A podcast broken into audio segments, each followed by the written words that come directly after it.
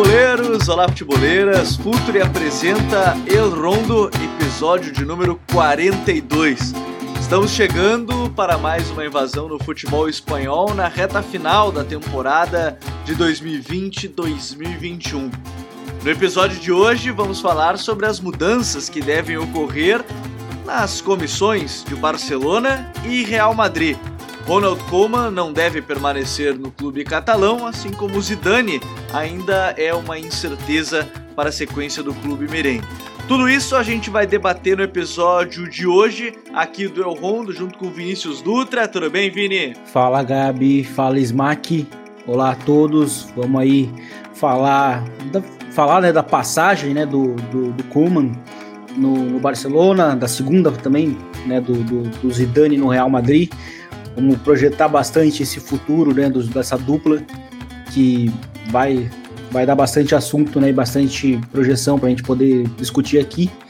Então é mais é, é um prazer estar tá aqui para mais um El Rondo, uma oportunidade muito boa para poder discutir futebol espanhol aqui com vocês essas mudanças de treinador que devem ocorrer, né? A gente se baseia muito nas informações que vêm ao longo da semana né, na Espanha gente vai falar sobre isso também com ele, Smack Neto. Tudo bem, Smack? Salve, Gabi. Salve, Vini.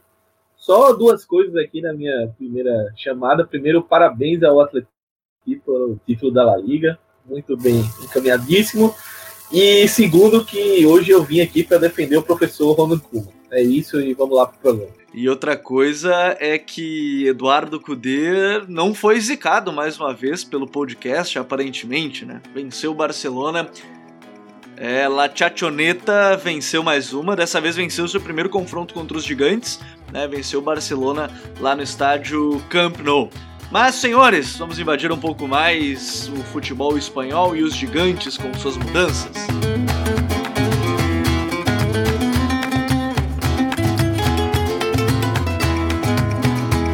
E a gente começa o episódio de hoje falando sobre essas possíveis e, e, bem plausíveis mudanças de técnicos que teremos em Barcelona e Real Madrid, justamente pelo clube merengue, né? A gente está acompanhando aí a segunda passagem do Zidane no Real Madrid.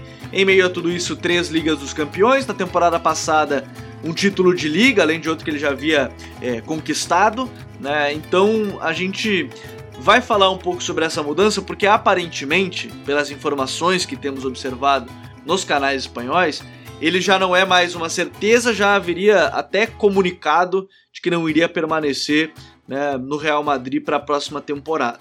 Os nomes começam a surgir, entre os principais estão Raul Gonzalez, treinador hoje do Castilha, né, que mais recentemente foi campeão é, da Liga dos Campeões da IALF Champions League. Também temos entre os nomes mais citados o Maximiliano Alegre, ex-treinador da Juve, foi duas vezes finalista da competição. Uma perdeu para o Barcelona e outra perdeu para o Real Madrid, inclusive. E o terceiro nome, talvez correndo um pouco por fora, seja o de Joaquim Löw, né, treinador da seleção alemã, que deixa uh, a, a, equipe ao final da Eurocopa de 2021. Né, então é mais um nome que surge nesse mercado. Vini, para a gente começar, eu acho que a gente pode fazer esse balanço da segunda temporada do, da segunda passagem do Zidane, na verdade, não segunda temporada, mas segunda passagem do Zidane, em que ele não conseguiu entregar o que se esperava dele. Né? A gente ele vê um título de liga na temporada passada, mas na atual temporada, por exemplo, caso não venha a ganhar o título, e até mesmo se ganhar, a gente pode colocar que, por exemplo, não ganhando, a gente tem que colocar em pauta que não foi porque não ganhou é, clássico aqui ou clássico acolá, no caso contra o Atlético de Madrid no confronto direto. Me parece muito uma sequência de maus resultados contra equipes menores. É, de maneira geral, vamos começar por esse balanço do Zidane, que não entregou. Vamos lá, vamos talvez resumir assim: não entregou o que se esperava nessa segunda passagem, ou que o Florentino esperava de uma certa forma, Vini. É, e, e na verdade era uma missão muito difícil, porque se a gente olha para a primeira passagem do Zidane, ela é uma passagem basicamente perfeita. Porque ele, ele sai naquela primeira passagem, eu acho que é até importante a gente recuperar esse, esse ponto de vista. Ele sai como um cara imbatível na Champions League, um cara que não foi eliminado, é um cara que, se a gente olhar bem é, para o time da La Décima, ele estava presente como assistente do, do Carlo Ancelotti. Ou seja, no, ele venceu em 2014, quando ele foi treinar o Castilha em 2015, o time do Real Madrid foi semifinalista e perdeu para a Juventus.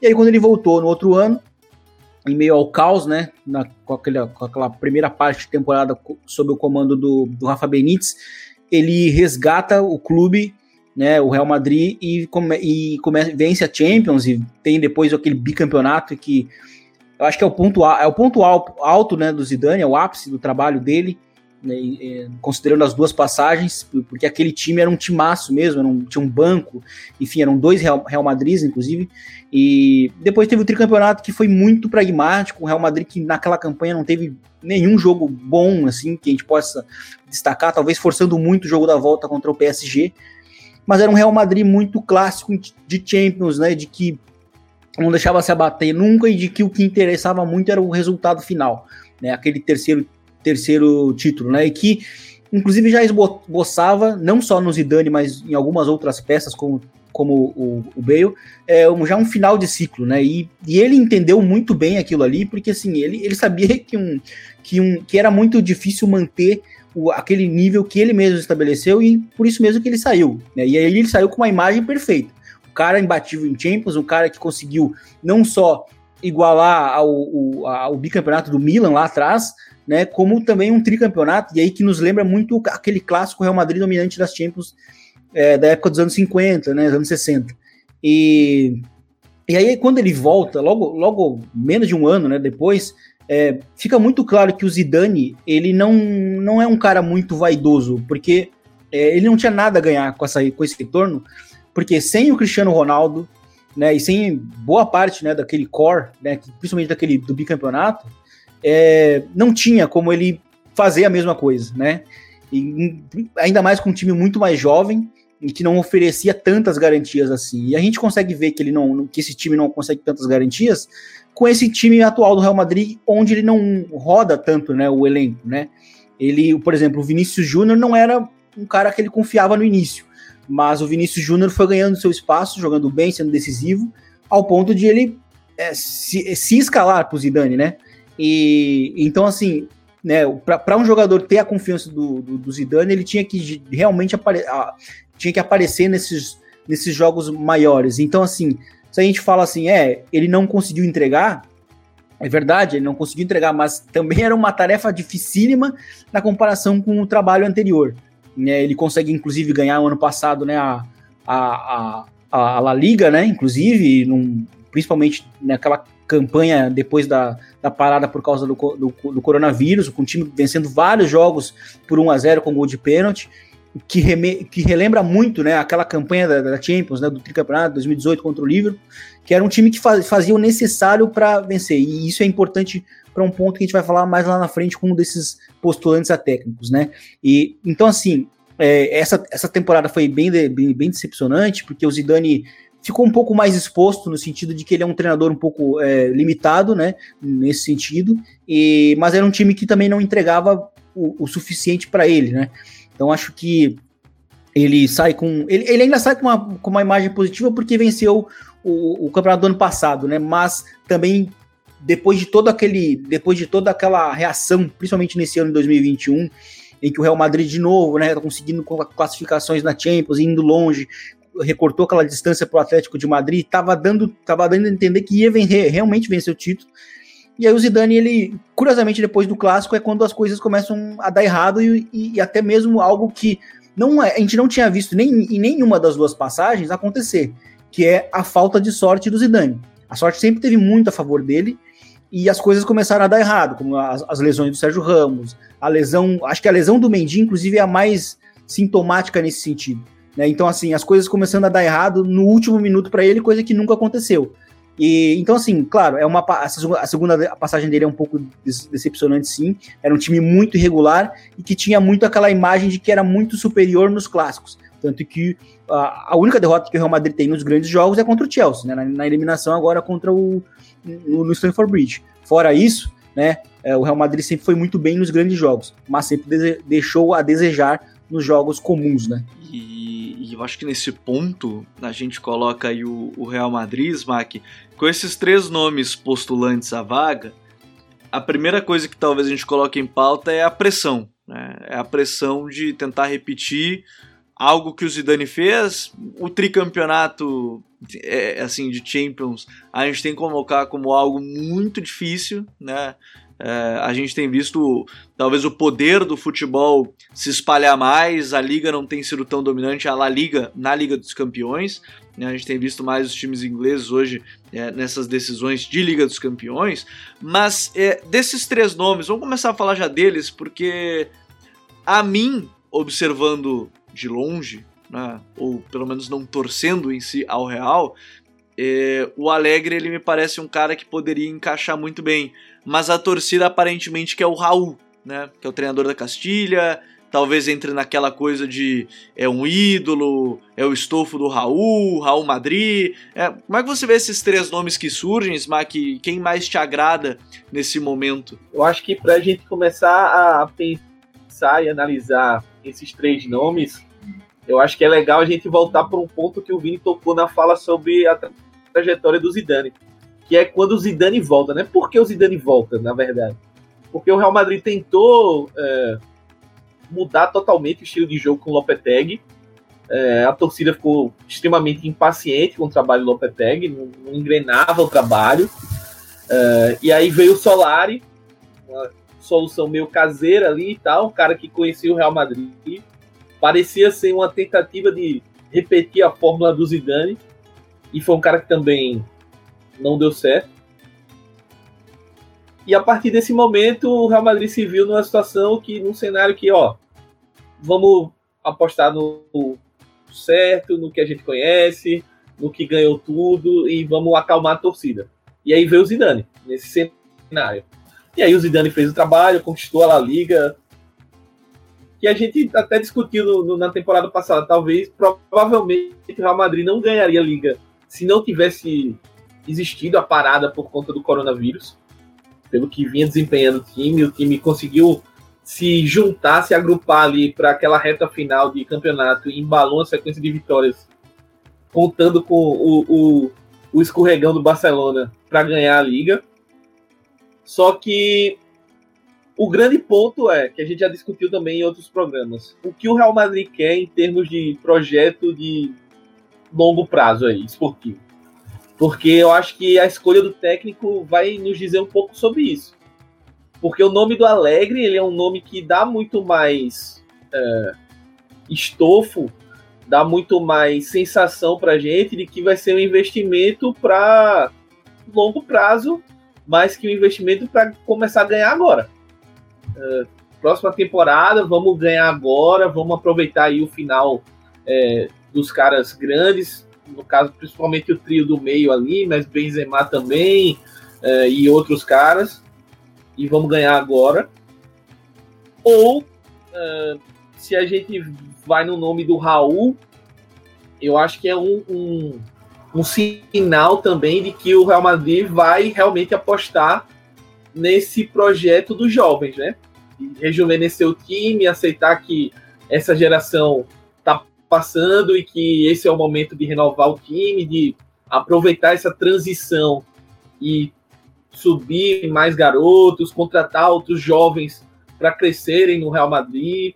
Então, eu acho que a escolha do técnico vai passar muito, vai dizer muito, na verdade, sobre o que o Real Madrid quer. Porque a gente ficou aqui cobrando, ó, a diretoria do Real Madrid tem que decidir. Quer o quê? Quer é, manter o Zidane, porque a gente não cogitava que o Zidane iria querer sair, né? Pelo menos é o que está sendo noticiado. Mas vai querer trocar o treinador e apostar no, nos jovens? Ou vai manter o Zidane e vai tentar dar uma estrutura para ele de um time que vença agora? Então acho que essa escolha vai passar muito por isso. O nome do Lô, eu, eu não acredito tanto, tá? Eu acho que meio que corre por fora, é, é um, é um plano B, C aí, pro caso do Alegre não topar, tal, mas pelo, pelo que vem sendo noticiado, até o próprio Fabrício Romano, que é o, o mago do, do mercado, né? O, o Adam Schefter, o, o hoje do, do futebol ultimamente. Ele. ele... O, o, legal do Fabrício Romano é que ele, assim, na NBA a gente vê os insiders, ou nos clubes mesmo, ele é o insider de todos os clubes. Ele exato, não é o insider de um clube, ele é o insider de todos.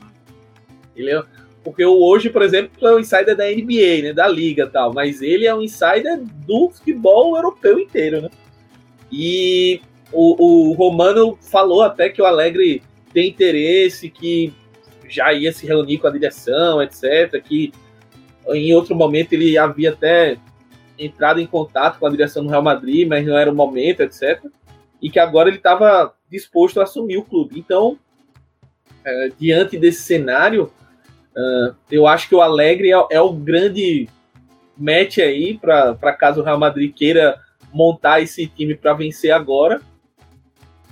Até porque é um cara experimentado, a gente pode falar mais da parte tática do Alegre, enfim, mas é um cara experimentado, é um cara que chegou a duas finais de Champions, tem, salvo engano, cinco ou seis escudetos com Milan e, e Juve somados, então é um cara que tem um trabalho sólido, é, não é um cara adaptável, então não faria grandes mudanças no campo tático, então o time continuaria jogando do jeito que está e é, traria uma, uma espécie de segurança ali né, para essa reta final de muitos caras que estão no Real Madrid. Já o Raul seria, vamos, entre aspas, incluir tudo, né? Vamos recomeçar, vamos aproveitar o Castilho aí, até porque já tem muito moleque subindo, né? A gente tá vendo o Miguel, o Gutierrez jogando bem, é, a gente viu o Blanco ganhando oportunidades, o Arribas, o próprio Parque, então, sem contar isso, né? O Vini, Rodrigo e outros jovens aí que estão despontando. Então é muita gente que pode ganhar oportunidade. A gente tem também os emprestados que estão fora, o Odegar, Sebadios. Então, com, esse, com essa gama de jogadores novos, buscar um Raul. Mas eu acho que para esse momento do Real Madrid, até pela pressão, o Alegre seria o ideal. Esse é o meu palpite, né? Mas é, é, eu acho que essa questão vai ser decidida muito pelo que o Real Madrid quer fazer em termos esportivos vai querer apostar num nome que consiga trabalhar com jovens e tenha essa, esse dia a dia melhor, que é, aí eu acho que é o caso do Raul, mas não é um técnico pronto, obviamente. Ou vai apostar na segurança e montar um time agora para vencer agora a curto prazo, que é o, o, caso do Alegre. Enquanto a gente fala isso, tem ainda a questão né, Harry Kane, Mbappé, né, coisas que se a gente falar de Real Madrid e Florentino Pérez, são casamentos que poderiam acontecer. Mas, assim, de uma certa forma, ô Vini, eu acho que o, o Smack falou muito bem do Raul quando a gente fala de, de um cara que vem talvez para usar ainda mais a base nesse novo projeto do Real Madrid que a gente tanto falou por aqui, de utilizar esses garotos. E o Alegre, a gente até comentava antes de entrar no ar, que é um cara que tem. Ele tem a pecha de ser o treinador defensivo. Ah, o treinador retranqueiro, o treinador que. Enfim, ele ganhou é, talvez aquela, aquele escudo de. É o treinador típico italianão, né? aquela coisa toda, aquela, aquela grande, aquele grande preconceito né, que se tem, aquele preconceito, na verdade, com, os treinadores é, italianos, ou enfim, dependendo do seu, do seu país. É, como é que você vê o Alegre? Porque para mim o Alegre é um treinador que ele é muito adaptável. A gente via até a escalação da final da Champions que ele chegou contra o Barcelona, um losango, na decisão que ele fez contra o Real Madrid eram três zagueiros. É, para mim ele é um treinador muito maleável, que até para gerir um grupo que é para lá de experiente, né, Vini? exatamente, né? Ele, eu acho que o Alegre ele é um cara que ele tem muito mais a cara assim do Real Madrid. A gente também estava conversando é, o, né, antes da, da gravação que o, às vezes também o nome do Alegre é, é, falado, é mencionado junto ao nome do, do Barcelona, né? E a gente falava, eu acho que ele é um cara que teria muita rejeição justamente por essa, por essa fama, né, que, que deram para ele de que ele é um treinador mais é, retranqueiro, de que, enfim, eu acho que assim, se a gente olha para a trajetória dele, ele, primeiro, né, aquele Milan que é campeão, ele é um, é um Milan também cheio de defeitos e que ele conseguiu, no meio do caminho, encontrar uma solução. Eu acho que o Alegre ele se encaixa no Real Madrid por alguns motivos. Um, dos deles é, é, a questão de entregar de entregar rápido, né? Ele consegue ter um, um, impacto em termos de resultado muito rápido. O Milan dele, acho que é um, é um exemplo disso. A Juventus dele também, já que ele assume, né, o, o pós-Conte. E, e tem a outra questão de que ele é um treinador muito adaptável, né? Ele não, ele não é um treinador radical. Então, porque se a gente olha para a Juventus, finalista de 2015 da Champions, que perde para o Barcelona, é uma, é uma versão da Juventus. Agora, se a gente olha para a versão de 2017, que perde para o Real Madrid, é uma outra Juventus. E era uma outra Juventus, inclusive dentro da própria temporada, dentro da, das outras competições que a Juventus disputava. Né? Na, no campeonato italiano, a Juventus utilizava mais o sistema com três zagueiros. Mas na Champions ficou muito conhecido o 4-2-3-1 com o Dani Alves como meia. Né? E aí o, um dos zagueiros era, era inclusive o lateral direito. Mas era, era, era curioso como a Juventus dele não tinha em si uma identidade própria, né? Era uma, era uma Juventus que se adaptava muito aos seus adversários. E isso acho que conversa muito com o Real Madrid, principalmente porque ele vai, ele sabe que ele está indo para um ambiente que, que vai cobrar resultados imediatos, né? E, e, eu acho que ele tem essa capacidade de não ser muito preso, né, às ideias. Fora que ele também vai ter um elenco, né, como, como o Smack falou, os, os, os, os emprestados vão todos voltar, né, pelo menos a maioria. O Real Madrid vai ter um elenco bem mais encorpado e vai ter, vai ter inclusive a capacidade de, de, de é, vai ter inclusive jogadores muito versáteis, né, chegando no ano que vem, junto com, com a Laba, o próprio Nath é um zagueiro, é, é zagueiro, é lateral, é tudo né, no, no Real Madrid. E, então, assim, é, ele vai ter um e, e, ele vai ter um elenco muito é, versátil e que isso conversa muito com a passagem do Alegre, né? Que ele já trabalhou com jogadores desse, desse perfil na Juventus. Então acho que ele acaba se moldando mais ao que o madridismo pede. Agora, se a gente olha para o Raul, é, ao mesmo tempo eu, eu enxergo uma, uma, tentativa de repetição de fórmula, de buscar no, no ídolo né, um, um, um, suporte e é também jogar um pouco para a torcida, tentar acalmar um pouco a torcida, já que inclusive ele é, ele é o, o Smack até botou no grupo, né? É, o link que o, o preferido para a torcida é o, é o, Raul. E é natural, né, que seja, porque igualmente a gente estava falando do Xavi, né, no Barcelona, né? Igualmente ele vai ser um cara que para a torcida ele vai ser o favorito, né? Porque tem a questão da, no, da nostalgia, né? Porque é um, ele, é um, ele é um símbolo, né? É que é, é, a simbologia dele ser, de fato, a simbologia do clube, né? Sim. É. E... Eu tenho a camisa retrô do Raul, cara. Ele é. Assim, uhum. depois do Cristiano Ronaldo, e o Cristiano Ronaldo muito mais pelo feito dentro de campo. Assim. É, justamente é nesse sentido. Daí aí fica também a questão de, já que ele é tão identificado ao madridismo, assim como o próprio Zidane é, porque assim, eu enxergo o Zidane pragmático justamente tentando se moldar ao, ao jogo, entendeu? A tentar jogar o, jo o jogo dos tronos, né? Vamos usar aquela linguagem da série lá. Tem essa frase, inclusive. O, o Zidane no Real Madrid, ó, quando ele tenta fazer muitas soluções mais, mais simplistas, né? É um cara que está buscando se moldar esse jogo, né? Ele sabe que no Real Madrid, se ele perder duas ou três seguidas, ele vai, o nome dele vai, vai estar em xeque, né? E eu acho que o Raul, sendo um produto, né, do Real Madrid, ele talvez seguiria um caminho similar mas a proposta da direção do, do, do Real Madrid seria utilizá-lo para utilizar os, os, os, mais jovens, né? Que inclusive o trabalho dele é realmente muito bom desde, desde o início, desde a primeira temporada é sempre muito elogiável, se fala muito, então isso também gera expectativa, né? E então assim são dois nomes distintos, né? São duas propostas, acho que também distintas, e aí fica muito aquela questão de como é que seria, né? Na, realmente na prática. Só complementando aí que o Vini estava falando, é, é, importante destacar assim que primeiro que o Raul é um ídolo né, do, do clube, é um cara que é, eu tenho camisa do Raul, é um cara que marcou história, marcou época. Então tem esse sentimento da torcida, né, pelo Raul e pelo que ele representa para o madridismo. E assim, os resultados dele, o, o, trabalho que ele vem fazendo no Castilha está sendo reconhecido ao ponto de que clubes na Alemanha, por exemplo, já flertaram com Raul, tal, vira e mexe, você vê publicações, se não me engano, eu acho que foi do Mönchengladbach ou, ou do Frankfurt até, especulando Raul e tal. É, o Schalke também chegaram a falar, Schalke, jogou no Schalke, né? Da, da situação da, da Série B, então assim, é um cara que está sendo visado, e o Real Madrid tem esse, essa espécie de plano de carreira, né, do, dos caras que jogaram lá e trabalham no clube. E no caso dos técnicos, o objetivo final sempre é trazer os caras para o primeiro time. Até porque o, o Florentino Pérez, ele tem, para quem conhece o, o meandro ali do Real Madrid, ele tem essa, um pouco dessa tara de fazer o Real Madrid para os espanhóis, é, elevar os espanhóis dentro do elenco, é, fazer um elenco máximo de jogadores espanhóis possíveis. É, é claro que ele vai trazer o, o craque, se ele puder, ele vai trazer o melhor do mundo. Se for islandês, ele vai trazer.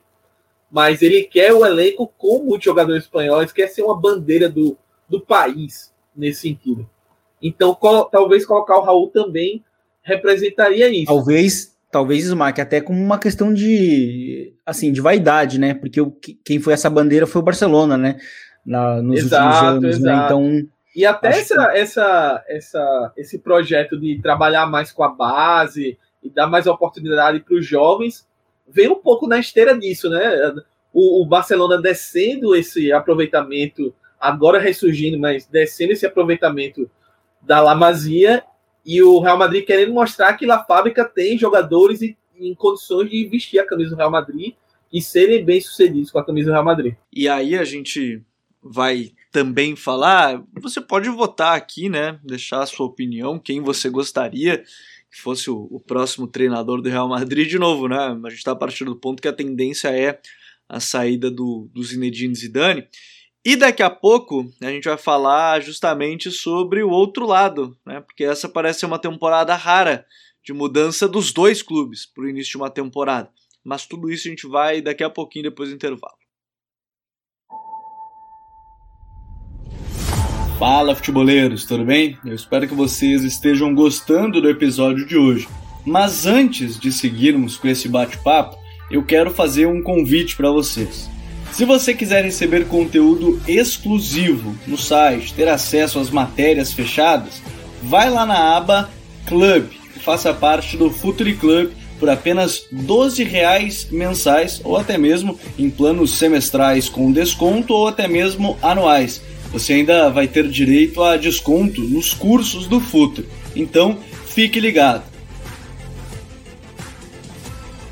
Além disso, eu quero lembrar para vocês que esse episódio também tem o apoio do Futuri Pro, o departamento de análise e mercado do Futuri. Seu time gasta menos dinheiro e ganha mais jogos. Para mais informações, mande um e-mail para comercial@futuri.com.br. Do outro lado temos Ronald Koeman, que a tendência aparentemente não é a sua permanência. E o grande debate que acontece agora, Smack, Vini, é que o principal nome é ele, Xavi Hernandes. Já causou um frisson nas redes sociais uma imagem das malas que o Xavi fez, que ele estava vindo passar férias na Catalunha.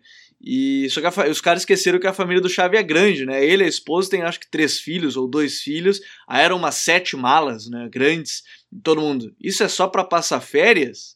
Né? Ele recentemente renovou o seu contrato até o final de 2023 com o Al Saad e, e ele é o nome. Vamos ser bem simples. Ele é o nome que a torcida quer e que aparentemente o Juan Laporta tem como é, opção ao Kuma. Não vejo ele indo atrás de outro treinador se não conseguir acerto com chave, acho que vai permanecer o como. É, é a minha impressão, pelo menos, Vini. E aí a gente pode começar esse debate. O, chave ele também é o simbolismo, né, de ser o jogador que marcou época e foi, talvez, é óbvio que tinha o Messi, mas o mais determinante quando a gente fala do modelo daquele Barcelona do Pepe, é, ele foi o mais determinante junto com o Xavi, tal, junto com o Iniesta, naquele momento na criação do modelo, e aí fica aquela expectativa de recriar, né? Recriar, reconstruir, remoldar e, e ele ter o, o, Messi nesses últimos anos aí, não sei se vai permanecer, esse, esse é papo para outro podcast, inclusive, permanência ou não de, de Lionel Messi, mas o Xavi me parece também é, mais um caso de que é a expectativa antes da realidade, é a expectativa por algo que a gente não tem uma certeza tão grande, Vini. É, exatamente. É, é, basicamente, muito do que eu falei a respeito do, do Raul é, vai servir aqui pro, pro Chave, com a questão de que o, o Chave ele é um não só do não só do Barcelona um símbolo, né? Mas também um símbolo de um estilo que dominou né, a, última década. O, né, é, é um símbolo na Espanha, na verdade, na Espanha, né? Não é isso. é nem no Barcelona só. Sim, exato, exatamente, porque também teve uma passagem na, na Espanha com um estilo muito parecido, né? E, e, e aí a gente, a gente olha que a gente olha para ele, né? Porque assim, a gente estava falando do, do Real Madrid, o Real Madrid por, por ter muito da questão de querer vencer, ele, ele talvez ele, ele não é ele não tem a imagem dele, né, do clube associada a um estilo específico, né? O, mas o Barcelona, sim. E aí você citou agora no, no, seu, no seu comentário algo que, que é muito presente após a saída do, do Pep Guardiola, né? Que é essa a busca por repetir, a busca por, por resgatar aquele, a, aquela alma e o Xavi tanto por, por muitas entrevistas que ele deu, por, por demonstrações de ideias do que ele entende do jogo, se assemelha muito ao, ao Pep Guardiola. Então tem, a gente tem aquela coisa de, nossa, ele vai, ele vai resgatar aquele, aqueles anos dourados, né? Porque, né, eu não sei para vocês, mas para mim o, o, melhor Barcelona para mim foi o de 2011, que foi, inclusive curiosamente não foi que venceu todos os títulos, mas enfim, foi, foi muito aquela, aquilo ali, acho que nunca a gente viu um time tão dominante assim, né? Tão acima, né? E, e, e, o, e o Xavi e o Iniesta, eles eram realmente o símbolo disso, né? E o Messi, claro, ele era, ele era, ele acabava sendo a estrela, mas ele era o símbolo, né? O, o, o, o Xavi, justamente por, por ser aquele meio campista que é basicamente o perfil de meio-campistas que é, também a gente espera muito no Guardiola, né, entre os trabalhos dele, né? Quem vai ser o chave dele, quem vai ser o cara que vai, vai ditar o ritmo dos jogos. E, e sabe, as duas coisas estão sempre muito juntas, né? O nome do Pepe é o Barcelona e o, e o Pepe, o estilo dele, para onde ele vai. E, e, eu acho que assim, é, me, me surpreendeu um pouco é, essa, esse, essa, essa notícia de que o Coman estaria para ser para sair né, do, do Barcelona.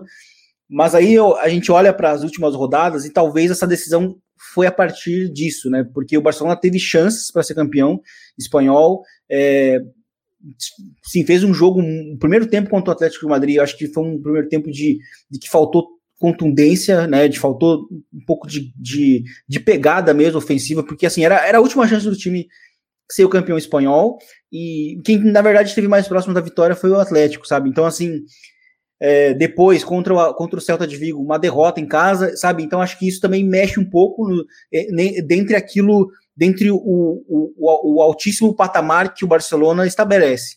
Então, acho que quando, se, quando acontece esses, esses revés, é, certamente a, a, diretoria não gosta, e aí busca-se, claro, alternativas. E aí é muito o que você falou. É, se não conseguirem o, o chave, eu, eu acho que assim, é chave ou nada, né? Aí o Coman permanece, sabe? Porque eu, eu tenho comigo que, apesar desse final de temporada meio melancólico, de que o Barcelona perdeu oportunidades, uma oportunidade de ser campeão mesmo numa temporada complicada, é, eu acho que o trabalho do Coman diante de várias circunstâncias foi muito bom sabe? Muito bom, eu acho que é bom, muito bom, justamente por essas circunstâncias, pela dificuldade, sabe? Ele, ele chegou num time mal montado, ele chegou num time é, repleto, de, ele falava de vaidades lá do Florentino, a mesma coisa, vaidades, era diretorias se, se, se mandando em direta, sabe? É uma coisa absurda. Ele também sendo utilizado como um bode expiatório para mandar o, o, o Soares embora lá no início. Então, assim, é, e ele conseguiu, no meio disso, arrumar um time muito bom e, e resgatando um pouco da, da, identidade do Barcelona, que é a utilização dos jovens, né? E tendo Pedro como um, como um, um baita jogador né, para projeção no futuro. E, e, eu acho que a, a, estratégia do Barcelona é essa, que é a, me, é a mesma a ideia que o Gabriel tem, que é se o Xavi não aceitar, ele, ele permanece para o próximo ano e, tal, e aí sim vai ser um ultimato, né? Talvez até mesmo para qualquer deslize que ele tenha logo no, em algum momento da temporada, é, talvez ele não permaneça, né? Mas, enfim, eu acho que a ideia do Barcelona é essa, ou é chave ou é nada, então assim, se é, porque o Barcelona também não tem muitas alternativas, né, no mercado que se encaixe dentro dessa ideia, né? Então acho que eu penso mais ou menos nesse sentido. É, de uma certa forma não tem outros nomes, eu acho que se fala no Ten Hag, mas assim, é, é, aquela coisa meio por cima. E ele é, acabou de o, renovar Mas o Ten né? Hag, é, exatamente. Mas o Ten Hag, ele tem uma coisa que é, a gente fala muito dele, mas ele não tem muito a ver com, nem com a própria identidade histórica do, do Ajax, né? Que é um time muito mais direto com, né, na comparação e, e aí assim, é, é aquela coisa que a gente estava falando, né? É, é, o que o imaginário tem ao, ao, redor desse nome, ao redor de onde ele trabalha. É a narrativa criada também, né, no entorno. Ah, ele trabalha no Ajax, pode ter o contexto. Eu, eu acho que esse é um ponto. E, e Smack, o, o Vini tocou, acho que em alguns pontos que são interessantes a gente colocar. É, o Pedri, que ele citou, foi o único jogador do Barcelona que jogou as 37 partidas. Jogou as 37 partidas. O Pedri tem 18 anos. O Pedri, esse final de temporada, é, ele não saía porque talvez ele fosse jogador meio único assim na função. Só ele conseguia fazer o que o Pedri fazia, desempenhava, mas ele estava visivelmente cansado visivelmente esgotado mentalmente, fisicamente. Fez mais de 50 jogos na temporada, numa batida de primeira divisão, né? Para quem recém veio da segunda divisão, veio do Las Palmas. Um time que a média de idade é baixa, se a gente parar para pensar, né? Ela fica alta porque tem vários jogadores acima dos 32 ali, né? O Piquet, o Messi, esses caras, mas aí Mingueza, Ronald, o Frank não é tão velho, o Ansu Fati era o titular, aí tem o Pedri, eh, enfim. Aí entrava no segundo tempo era o Moriba, era o Dest, enfim, era um time relativamente jovem. O, o Coman ele foi vítima do, eu não vou dizer sucesso, eu acho que a palavra sucesso talvez venha a denotar algo muito forte. Mas ele foi vítima de trazer aquela expectativa de começou a temporada que ninguém esperava absolutamente nada e ele trouxe a esperança de conquistou uma Copa do Rei e trouxe a esperança de quase conquistar um título espanhol, Smack. Eu, eu, eu acho que depois desse podcast eu posso ser pela Barça TT aí, pela torcida do Barcelona, mas é isso. A gente tem que pegar pelo seguinte ponto você, torcedor do Barcelona, depois do 8 a 2 em Lisboa contra o Bayern de Munique. Você que cobrou uma reformulação total no time, tem que mudar tudo, tem que mandar meu mundo embora. Nego até até o Messi, não, o Messi não dá mais. Tem gente que falou isso.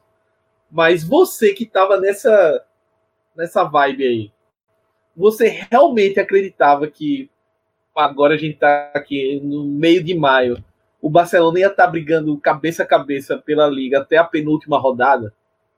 Acho que esse é o, é o grande a grande pergunta assim, porque passa o tempo e às vezes a pessoa perde o, o contexto, né? Perde a noção do, do que aconteceu. O Kuma ele pegou um cenário de terra arrasada, né? Porque ele tinha que entregaram na mão dele uma reformulação do elenco que a direção não tinha coragem de fazer. O Bartomeu não tinha coragem de fazer. Até por conta de toda a briga, é, caso de espionagem, enfim, várias coisas que ele não tinha coragem de fazer e entregou na mão do Kuma. Então, a saída do Soares ficou na conta do Kuma.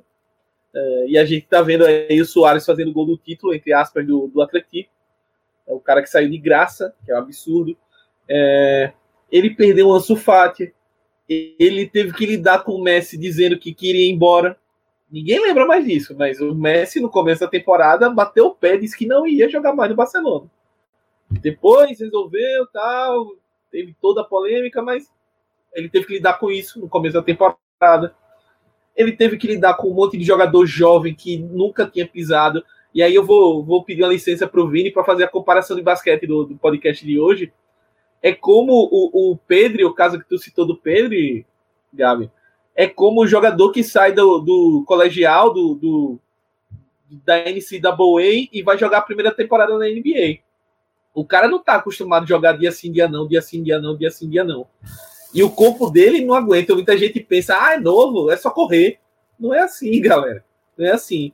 Então, não só pro Pedro, mas para os outros caras também que estão ali, é, principalmente é, Ronald teve lesão, o Mingueza teve lesão, é, o Pedro, homem de ferro, mas está visivelmente cansado aí no final. Ansu Fati estourou antes do meio da temporada.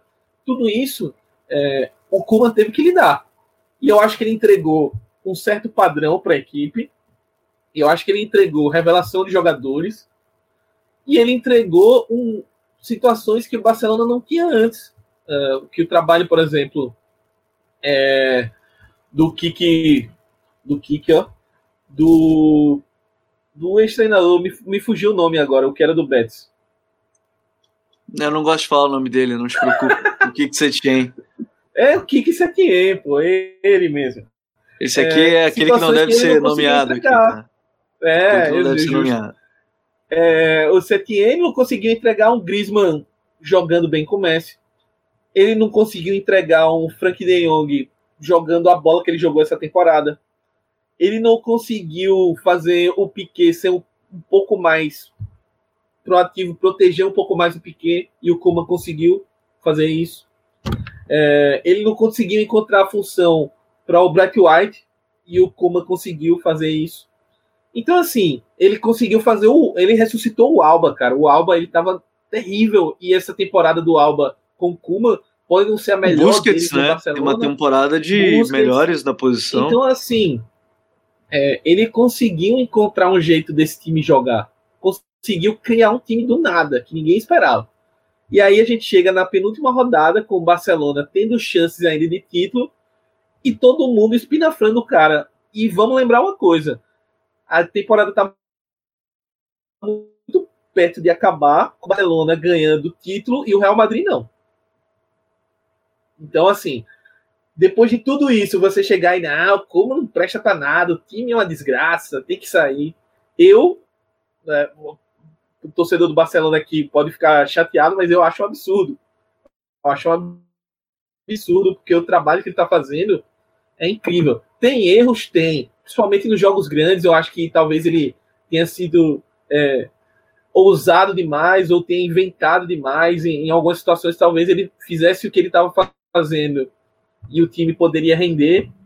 Mas a gente tem que levar em consideração também que esses jogos grandes, para esses caras jovens, muitos jovens que ele está utilizando, pesam. E às vezes esses caras vão aprender, entre aspas, na dor, né? Apanhando talvez seja uma temporada de aprendizado para as próximas, os caras já entrarem com outra mentalidade, conseguirem ganhar jogos importantes e adquirirem mais confiança. Mas eu acho que o trabalho do Kuma, eu, eu ao contrário do Vini, não tenho medo de dizer que é muito bom. Ele só não foi espetacular, porque se ele ganhasse a Liga e a Copa do Rei, aí seria espetacular.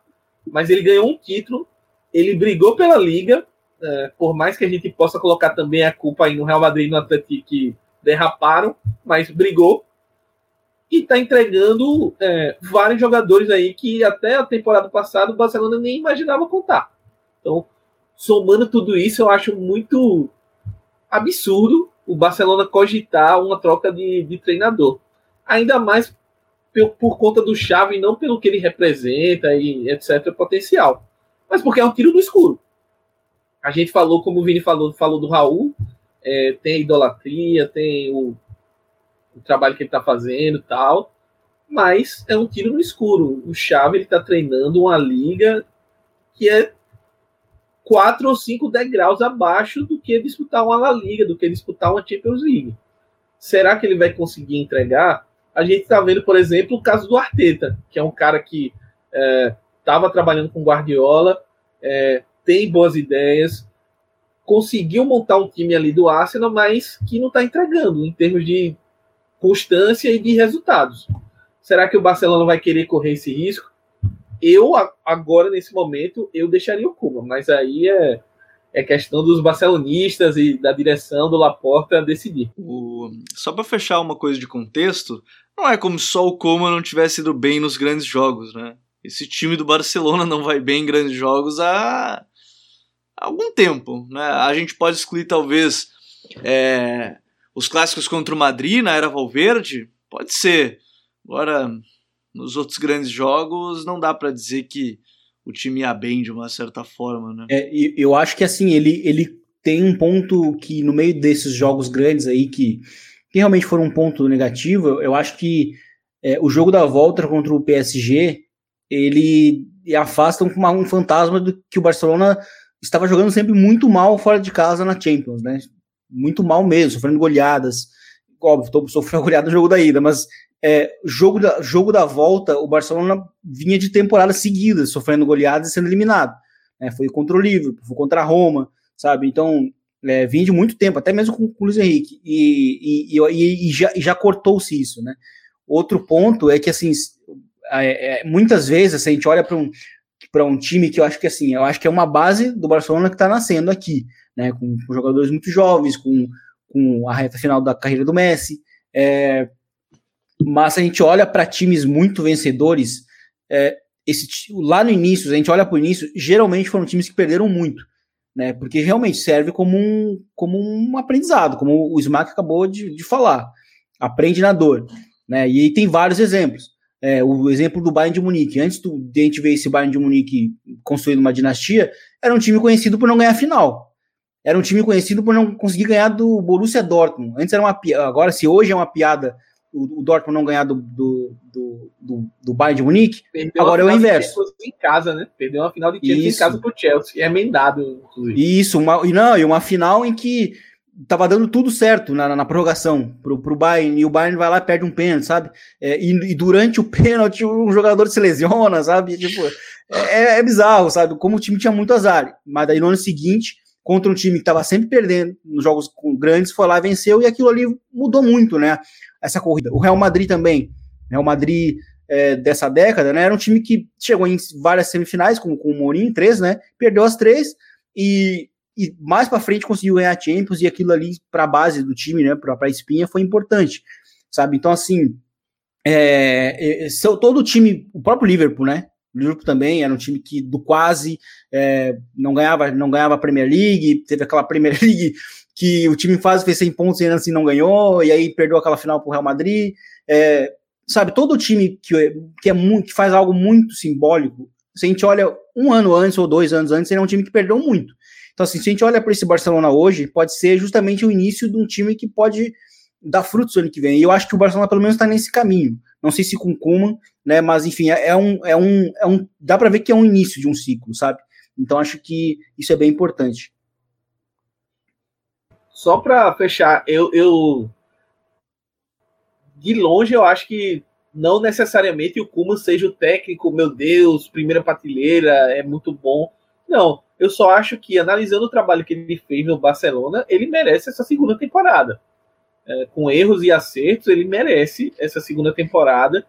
E estou longe de achar que o trabalho dele é ruim o suficiente para ter que demitir agora, vamos mudar tudo de novo, e etc, etc. Eu acho eu deixaria o Kuma e aí, numa segunda temporada, eu avaliaria a evolução do time, a evolução dele, e a partir daí, depois com o contrato finalizado, poderia ver se buscaria outra opção ou não. No fim, acho que a única coisa que eu particularmente quero é, é o reconhecimento a um trabalho que foi para um contexto horrível. Horrível. É, eu repito, o, o, o Smack falou muito bem quando o Coleman chega numa terra arrasada, mas eu vou além. O Coleman podia estar essa semana que a gente está gravando convocando a seleção da Holanda para a Eurocopa. Uma seleção da Holanda que com ele estava muito bem. Muito bem. Então ele também abriu mão disso. Né? Eu acho que a gente tem que colocar. Ele é... renasceu a Holanda, entre aspas, né? Porque a Holanda estava é... no Copa, estava bem mal, e ele levou, foi para a final de Nations League com Portugal ali, no detalhe perdeu. Então, para mim, eu acho que se, se ele sair, porque a minha impressão é essa, que ele vai sair, é, a imagem que fica talvez seja um abraço que ele dá no Piquet e que para mim remete muito o Coleman, que ele é o que os torcedores falam, né? Um dos nossos, né? Um dos nossos, porque, cara, é, eu acho que ele representa muito bem. A gente falou que o Xavi representa muito bem o, barcelonismo, acho que o Coman também representa muito bem. É, assim, é até meio óbvio falar, mas ele é o cara que fez o gol do primeiro título de Champions do Barcelona e ele abriu mão de muita coisa para assumir o Barcelona. Então acho que a gente tem que colocar isso em pauta. Eu acho que tem que se colocar na balança como ele chegou no clube, como ele deixa o clube, se ele vai deixar ou não, mas como se ele sai na temporada como fica, pode ser esse marco zero que o Vini fala, que não é tão zero assim, porque o Barcelona sai de uma base bastante consistente. Então acho que é isso que a gente tem de reflexão para hoje, porque você pode deixar nos comentários quem você gostaria, se você gostaria a continuidade do Zidane, do Coman, quer a mudança dos dois, quer, quer mudança de maneira geral, até porque na semana que vem, quando a gente estiver gravando de novo o podcast, provavelmente vai ser com o título nacional do Atlético de Madrid ou não, né, ou do Real Madrid, mas a tendência hoje é do Atlético de Madrid, e a gente vai falar um pouco mais também sobre o futuro da equipe colchoneira. Vini, grande abraço, até a próxima. Grande abraço, Gabriel. Grande abraço, Smack. Foi um prazer e até a próxima. Valeu, Smack. Até a próxima. Valeu, Vini, Gabi. Até a próxima e vamos por mais. Vamos por mais e muito obrigado a todos que vocês nos acompanharam em mais um episódio aqui do Eu Rondo, episódio número 42, penúltimo antes da última rodada do Campeonato Espanhol, terminando também a temporada 2020-2021, tá chegando a final da Liga Europa, muitos assuntos que a gente tem nas próximas semanas para tratar. Um grande abraço a todos e até a próxima. Tchau.